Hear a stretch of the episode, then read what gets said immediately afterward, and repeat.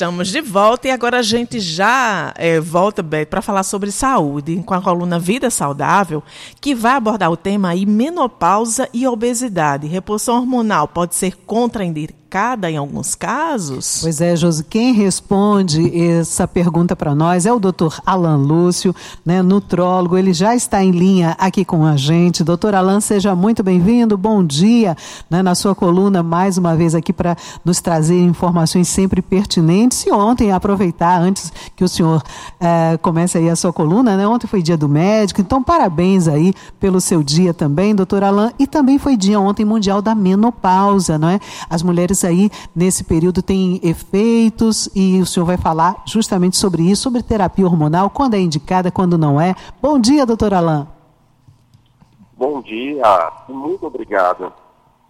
Olha só, sobre a menopausa e obesidade, gente, é totalmente interligado esses dois temas. Esses dois temas têm uma interligação enorme, porque assim, a menopausa, ela causa realmente a queda de um hormônio chamado estrogênio. E a queda desse hormônio, a queda do estrogênio, ele realmente propicia aí o aparecimento da obesidade. Por quê?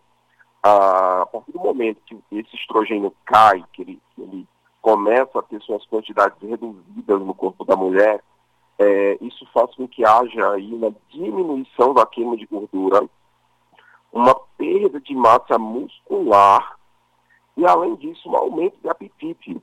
Então, isso daí já é cientificamente comprovado. Faltou estrogênio no corpo da mulher, vai ter mais apetite, vai ter mais propensão a ganhar gordura, a estocar gordura e também vai ter mais propensão a perder músculo. Então, isso daí é a combinação perfeita para que realmente haja desenvolvimento da obesidade. Isso daí, minha gente, é clássico. É comum a gente encontrar mulheres que, na verdade, até mesmo antes da menopausa, elas começam a ganhar peso, porque na verdade essa queda do estrogênio, gente, ela começa antes da menopausa. Ela, a mulher, principalmente depois dos 40 anos, começa tendo aí uma queda gradativa desse estrogênio, até que de repente, quando ela, ela entra de fato na menopausa, esse estrogênio ele cai de forma é, é, abrupta. Bom, e a reposição desse estrogênio tem alguma contraindicação? Olha, tem. Tem sim. Existem algumas patologias da mama, principalmente da mama, que contraindicam a, a reposição desse estrogênio, tá? Então, por exemplo, uma mulher que tem é, nódulos que são suspeitos, que a, a, são aqueles nódulos que têm aquela classificação BIRADS, né, um pouco mais elevada, um BIRADS 4, um BIRADS 5, tá? Nessas condições, a reposição de estrogênio ela seria realmente contraindicada, tá? Além disso, é, existem situações também né, que é, é, interessante que a gente resolva primeiro essas situações para poder fazer uma reposição. A gente acredita que, que isso se torne mais seguro. Então, por exemplo, a mulher que está com a, com a glicemia descompensada, com a glicose descompensada, que está colesterol descompensado, tá? Hoje a gente já entende que é prudente, primeiro, compensar isso, organizar a glicemia, organizar a glicose, organizar o colesterol, organizar a pressão arterial, para poder fazer uma reposição hormonal, tá? Ah, então a ideia, gente, a ideia assim, em relação a esses riscos é que a mulher tenha realmente esse, essa reposição hormonal como uma janela de oportunidade. E também não se confie só na reposição hormonal. Tá? Até porque a obesidade não é só um hormônio que está em falta. É um hormônio que está em falta, é um sedentarismo, é uma alimentação desregulada. Então, no contexto, tudo isso tem que ser gerenciado, tudo isso tem que ser resolvido para poder realmente ter um tratamento efetivo desse problema.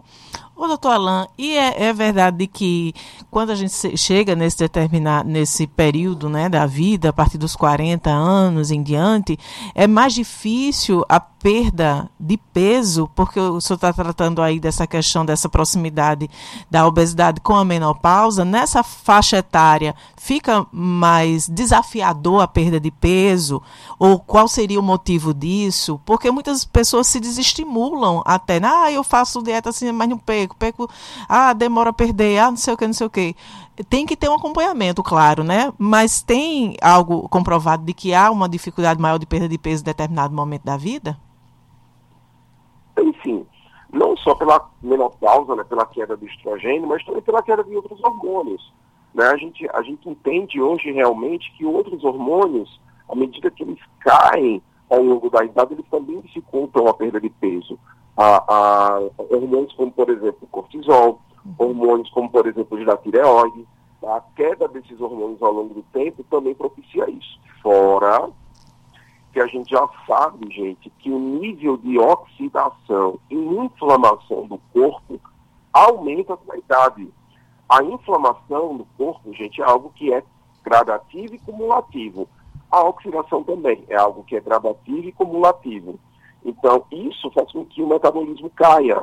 Você é mais oxidado, você é mais inflamado, o metabolismo cai, então isso dificulta a queda de peso. Quando você junta todos esses fatores, a deficiência renal, a oxidação, a inflamação, tudo isso gerando uma queda do metabolismo, realmente fica mais difícil perder peso com o passar do tempo, ao longo da, da idade mais avançada.